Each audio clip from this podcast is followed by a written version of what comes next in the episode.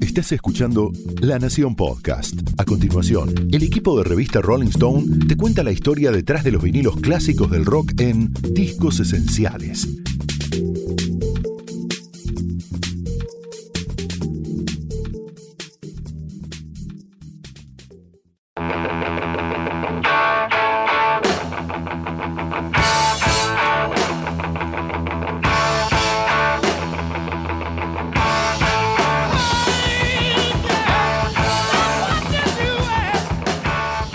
Clásicos son fundamentalmente discos que representan algo mucho más grande de lo imaginado en el momento en que se grabaron. Obras más importantes que la suma de sus canciones, más trascendentes que el documento de determinadas sesiones de grabación en tal estudio, por tales músicos, con tal productor.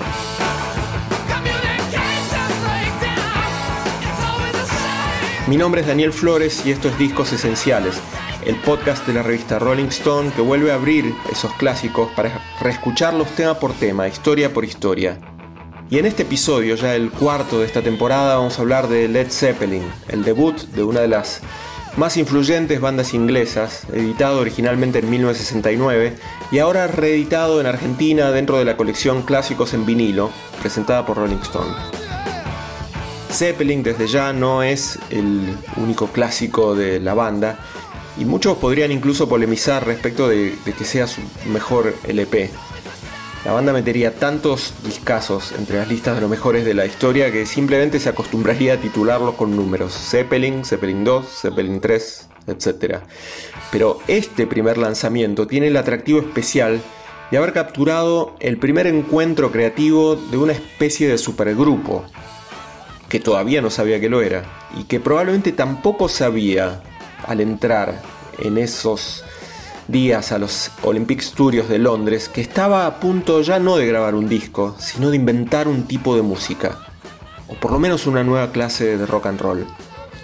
Para este episodio invitamos a un seleccionado de músicos y especialistas a reescuchar Led Zeppelin con nosotros, como la gran baterista y cantautora argentina Andrea Álvarez, que así dimensiona la trascendencia de este disco, uno de los que más la marcaron como artista. Para hablar del disco me lo puse a escuchar y literalmente me puse a llorar de la emoción. Es un disco muy fuerte, ni me acuerdo la primera vez que lo escuché, pero yo era muy chica, ni sé si tuve la capacidad para escucharla con toda la dimensión que el disco se merece.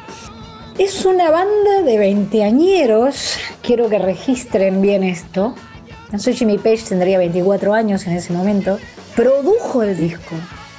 Y es un disco que pasa yo creo que es un disco que reinventa el concepto de rock, uniendo un montón de subestilos y llevándolos al rock, porque el blues es un estilo, el metal es un estilo, y, y después se mezclan con lo que sería un estilo rock. Yo me animaría a decir que es como la banda perfecta, si uno tiene que elegir, si te dan a elegir uno. Entonces vos decís Led Zeppelin. porque tienen el mejor cantante, el mejor batero, el mejor violero y el mejor bajista. O sea, pero aparte de eso son los mejores para la banda, que no siempre coincide. Muchas veces hay grandes músicos eh, que no sirven, no, no, no combinan en una banda y hay músicos que por ahí no son virtuosamente tan brillantes, pero que son perfectos para una banda en particular. Creo que este disco es un disco que es un antes y un después en la historia del rock mundial y que tiene el condimento de pasar por muchísimos estados musicales sin irse jamás de la esencia de rock.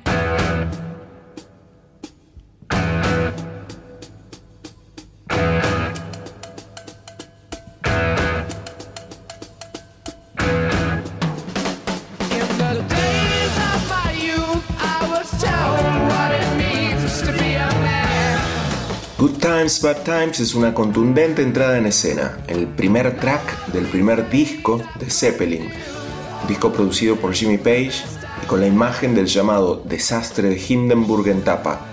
Es el momento en que colapsa en llamas el dirigible alemán Hindenburg en Nueva Jersey, Estados Unidos. Un accidente que ocurrió el 6 de mayo de 1937, donde murieron 36 personas, entre pasajeros y tripulantes.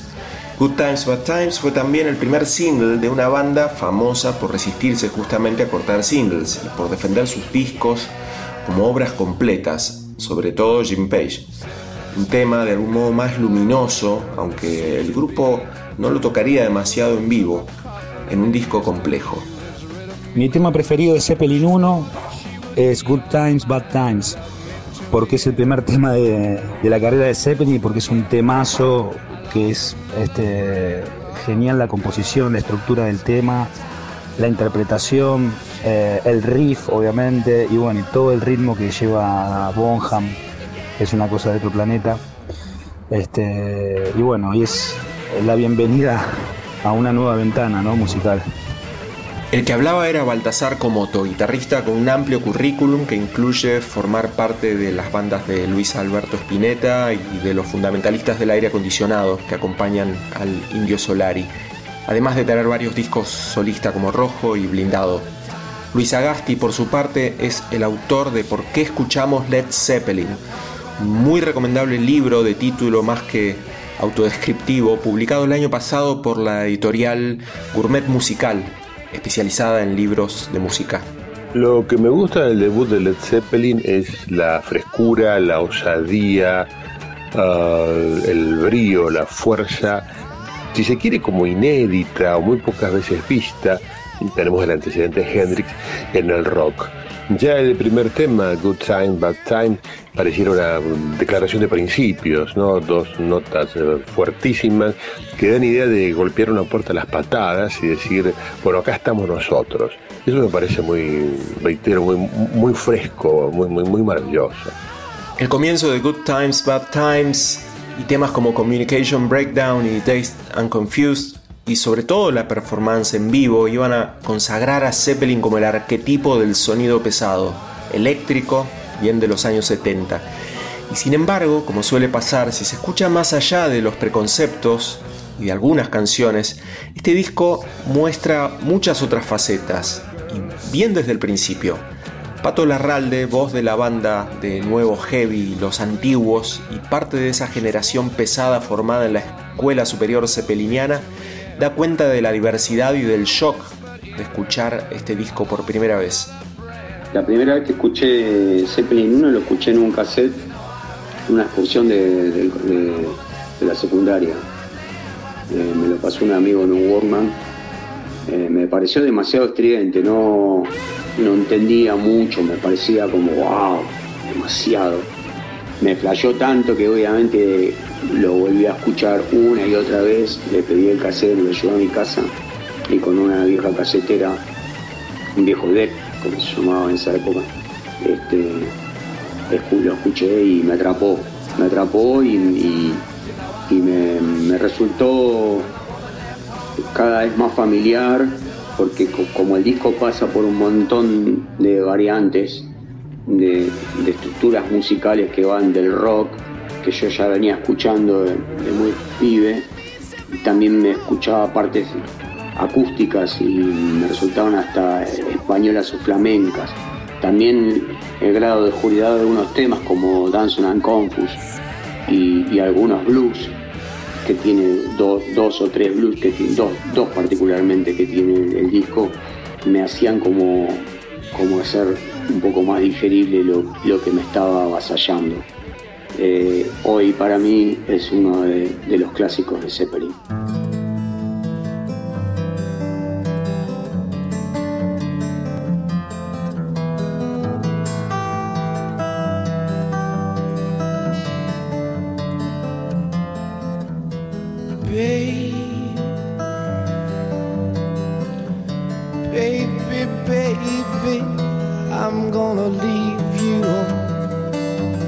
En el segundo tema del primer lado aparece el primer cambio de marcha, una canción bien diferente, folk. Babe I'm Gonna Leave es una canción de la norteamericana Anne Breton, popularizada por Joan Baez, que Jimmy Page reinventa para alternar esos dos mundos entre los que quería moverse de ahí en más, los arpegios acústicos y los riffs más pesados. Y en los dos era imbatible, por eso inspiró a tantos guitarristas, claro, como Baltasar Comoto.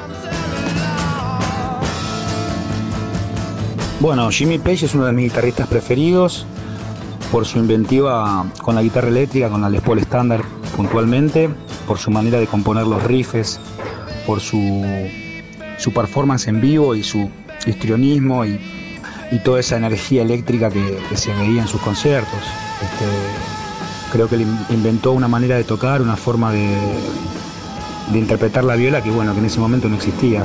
Bueno, había estado Hendrix obviamente, pero eso se logró con otra viola y con otra con otra música también. Entonces creo que Jimmy Page este, le dio al hard rock un sonido que bueno, que anteriormente no existía y que bueno, muchas generaciones posteriormente lo, este, lo trataron de imitar o trataron de seguir esa, esa línea.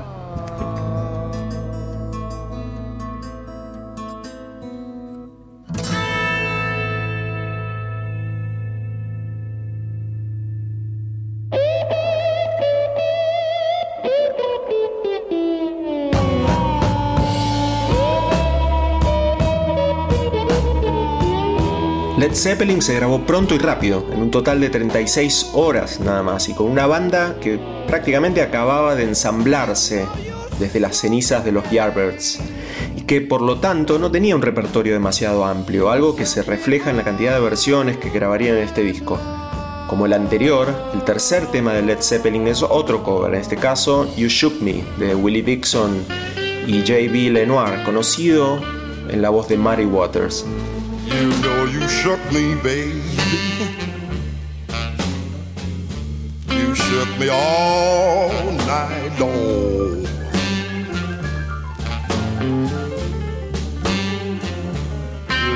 Todo un desafío para Robert Plant hacer esta versión de Muddy Waters.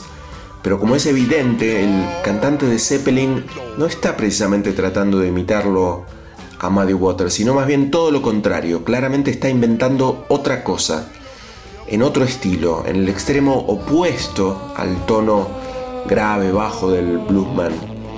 Escuchen sobre todo el último minuto, donde Plant, otra vez, mucho más que a Waters, está siguiendo o incluso persiguiendo a Jimmy Page en ese duelo de agudos entre voz y guitarra prácticamente demencial. Luis Agasti, otra vez, valora así la figura de Plant. Decir que Robert Plant es dueño de una voz única es caer en un lugar común, pero la, la, expresividad de su voz creo que es lo más, lo más llamativo, lo más, lo más notorio, ¿no? Si bien no parece alguien muy, muy versátil como Freddie Mercury, llega a, a, niveles emocionales, a picos emocionales notables. Probablemente eh, algunos este, chillidos o demasiado agudos en, en algunos de sus discos, no, sé, no, me gusten a mí, pero es una cuestión personal, ¿no? Pero sí, y además es dueño de una, de una escena realmente portentosa, ¿no? Un, digamos, un, un, look, o inaugura un look que, que se impuso durante décadas.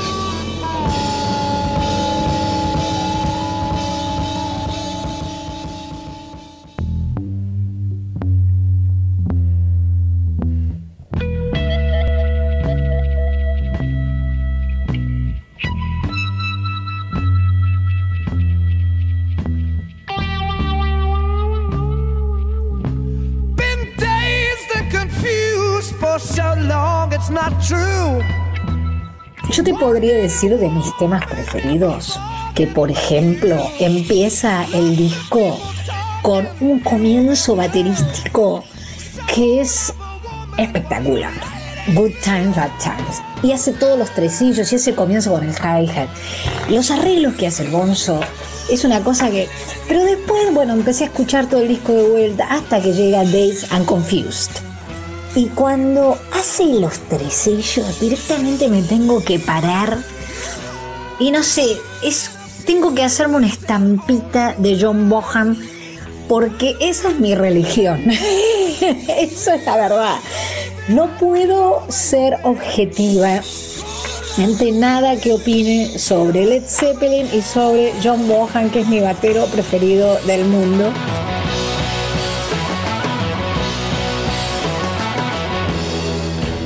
Tal como lo destaca Andrea Álvarez, Dazed and Confused es, además de uno de los destacados de este disco, un despliegue total de creatividad y técnica por parte del batero de Zeppelin, el legendario John Bonzo Bonham. Fallecido en 1980 a los 32 años y consagrado por la revista Rolling Stone como el primero entre los 100 mejores bateristas de la historia. Un arsenal de trotil controlado, como lo describe Luis Sagasti. Bueno, la, furia controlada de, Bonham es quizás una de las, de las facetas más, más notorias de, Led Zeppelin. Y con alguna, alguna, no sé si la palabra es innovación, pero con, algún aporte extraordinario como es el seguir a la guitarra, el fraseo de la guitarra con la batería y no al bajo en muchos de los temas. Este, luego también la calidad de su sonido, que también hay que decir es producido por Page, eh, es algo muy muy remarcable, muy remarcable, pero sobre todo me parece la, idea de, tocar con, más que una batería, un arsenal de trotil, ¿sí? pero absolutamente controlado, si quiere, son explosiones controladas las que hace el señor Bonham.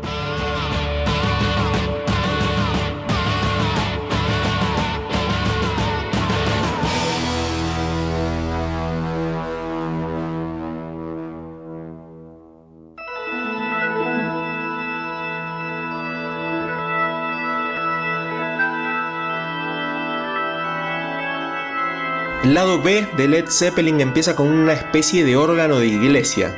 Es el track Your Time Is Gonna Come y el órgano lo toca el bajista y tecladista de la banda John Paul Jones. El tema deriva pronto en otra de esas canciones de tono folk del disco y es ideal para acercarse a este músico y productor que seguramente es el Zeppelin de perfil más bajo, el menos reconocido fuera de los fans de la banda. Luis Agasti y Pato Larralde explican mejor la importancia y la trascendencia de John Paul Jones como músico. Your Time is Gonna Come es un tema compuesto básicamente por John Paul Jones. Es un tema que prácticamente no han tocado en vivo. Este que comienza con un órgano de iglesia, que no, no, es, no es bajiano, es algo mucho más lírico. ¿sí? Eh, el tono es bucólico, en la mitad hay un coro, coro de campamento de los años 60, parece, muy, muy bonito. Eh, este tema yo creo que es, eh, es interesante para, descubrir al, Zeppelin del cual nadie habla mucho, ¿no? Que es un realmente un musicazo, un genio increíble. John Paul Jones fue el arreglador de, si no me equivoco, del tema de los Rollins, este, She's a Rainbow, ¿sí? y era además un sesionista muy, muy buscado. A todo eso, su sentido de, del tempo es, es, inigualable, como lo sigue Page en, en, Days and Confusion en vivo, por ejemplo, es para sacarse sombrero. Pero probablemente sea un músico que fuera de los fans de la banda o de la gente que entiende música, es como alguien, no sé si soslayado o acaso porque en vivo siempre parecía como atrás, ¿sí? como sigiloso, silencioso, pero es este es como un George Harrison ¿no? del, del grupo, pero un músico formidable.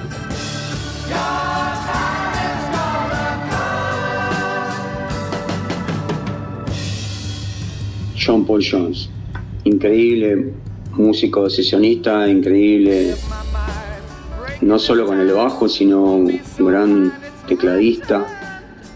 Creo que le aportó a Zeppelin junto a Bonham una base inamovible, una, soberbia de, de bases increíbles, tema a tema, sobre todo en este disco debut.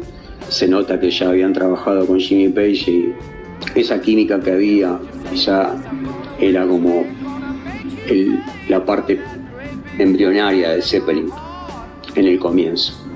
Y bueno, fue muy importante, creo, en ese comienzo de este primer disco y en todo lo que lo que conllevó la carrera de la banda, porque hubo un momento donde fundamentalmente tuvo la batuta, eh, sobre todo al final de la carrera de Zeppelin. Eh, no Porter, ese, esa obra, ese tema, y Houses of the Holy. Todo, todo, en todos los discos el aporte de John Paul fue, fue genial. Y en este primer disco, el cual nos trae estas charlas, este, hay un gran aporte eh, compositivo con Page. Una pieza fundamental de la banda.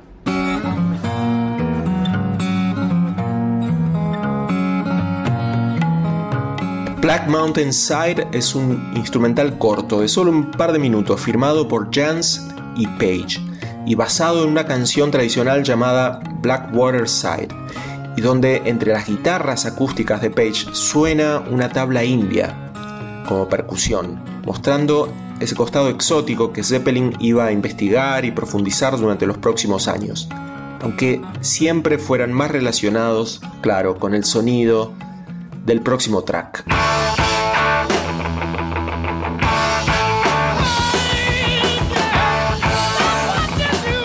Bueno, Communication Breakdown es, si se quiere, es muy difícil decirlo así, como la primera canción donde aparece el, Zeppelin puro, ¿no? El Zeppelin que, eh, que luego va a constituir un, estilo, ¿no?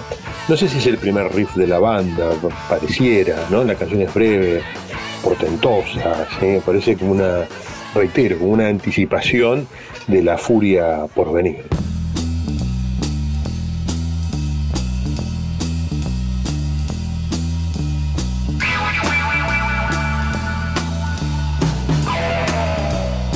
A lo que Luis define como la anticipación de la furia por venir, le sigue otro tema de Willie Dixon y otro blues eléctrico, I Can't Quit You Baby, y después el cierre con How Many More Times, en este caso firmado por Page, Bonham y Jones, aunque basado en un blues de Howling Wolf. Es un final de 8 minutos y medio que además de este disco solía cerrar también los shows de Zeppelin música para darle de comer al monstruo del lago Ness. Así lo define con exactitud Pato Larralde, de los antiguos.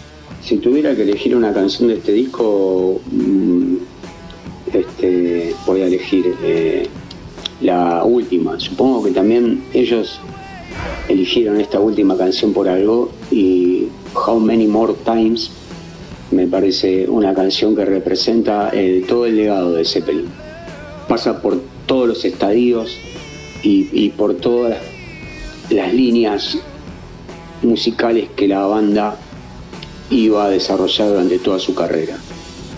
Un riff espectacular, una línea vocal de plan increíble, cantando no sé cómo, manteniendo una melodía vocal sobre esa línea de, riff y de la música que crearon eh, una base espectacular, una pared de, Jones y Bonham, y en el medio de la canción, en el clima, siento como que lo que están creando es la música para darle de comer al monstruo del lago con la mano.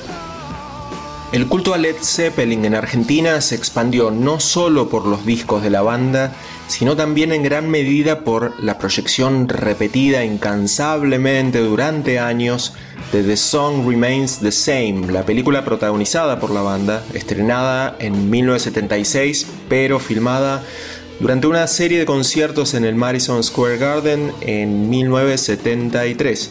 Son legendarias esas funciones de trasnoche a las que los fans volvían una y otra vez al punto de conocer de memoria cada pasaje de la película, el origen mismo del término cine de culto. Pato Larralde y Andrea Álvarez estaban entre esos fans que volvían regularmente en busca de la misma canción, fundacional como el debut de Led Zeppelin para generaciones de rockeros. Jimmy Page, maestro total, eh, brujo, como le gritábamos a la pantalla del cine Lara eh, durante muchísimos años en las trasnoches ahí en Avenida de Mayo, mirando la canción de la misma, eh, festejando cada su solo. La única posibilidad que teníamos de, estar cerca de, de, Zeppelin era ir al cine y una y otra vez cada sábado. Fue, fue muy inspirador, cuando lo escuché por primera vez no sé qué me pasó, porque no me acuerdo, porque yo soy una persona grande y lo debo haber escuchado cuando tenía 12, 13 años. Lo que sí te puedo decir eh, es que sentí cuando vi la película The Song Remains the Same por primera vez. No me la olvido más.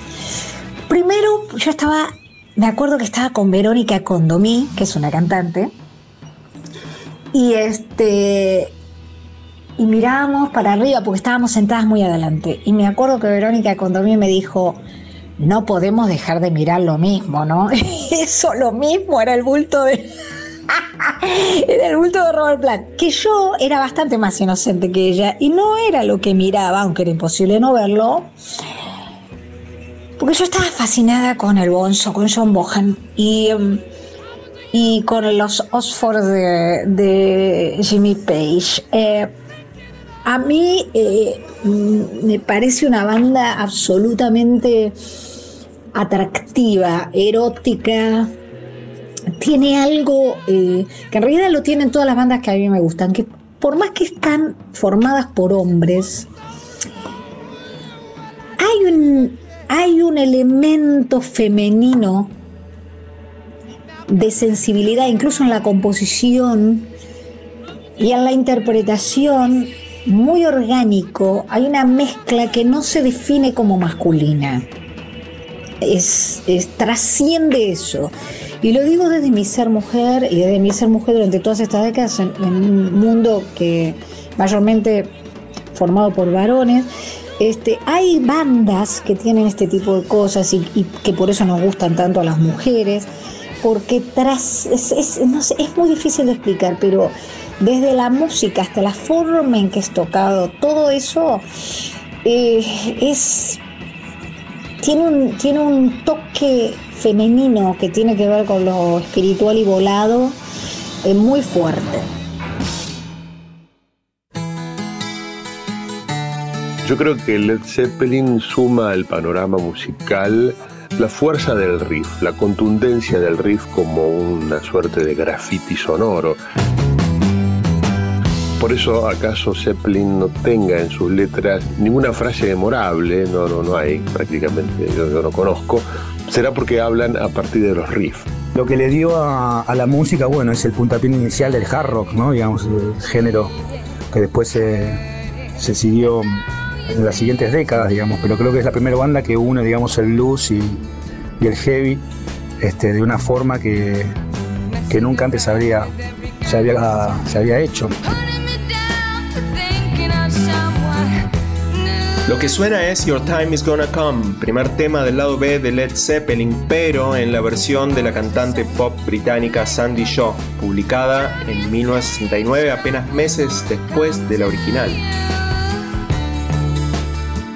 Este episodio de Discos Esenciales, el podcast de la revista Rolling Stone, fue relatado por Daniel Flores, producido por Fernando Fratantoni y editado por Leo Fernández.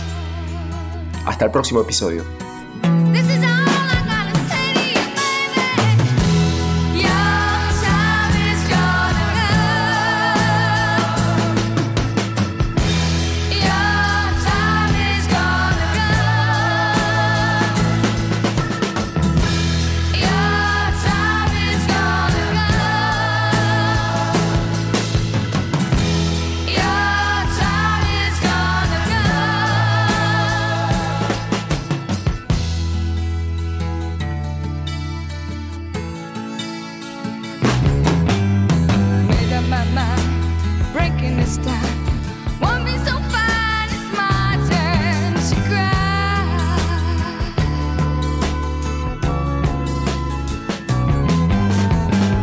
I won't take the brunt. It's fair.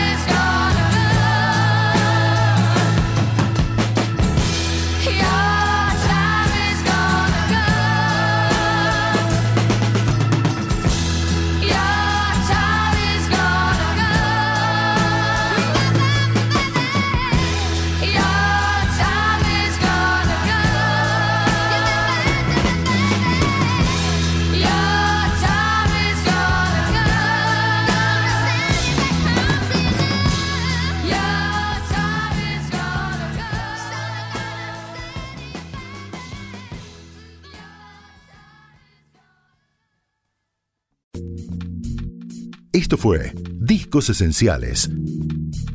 Un podcast exclusivo de La Nación. Escucha todos los programas de La Nación Podcast en www.lanacion.com.ar. Suscríbete para no perderte ningún episodio. Estamos en Spotify, Apple Podcast, Google Podcast y en tu reproductor de podcast favorito. Seguí escuchando La Nación Podcast.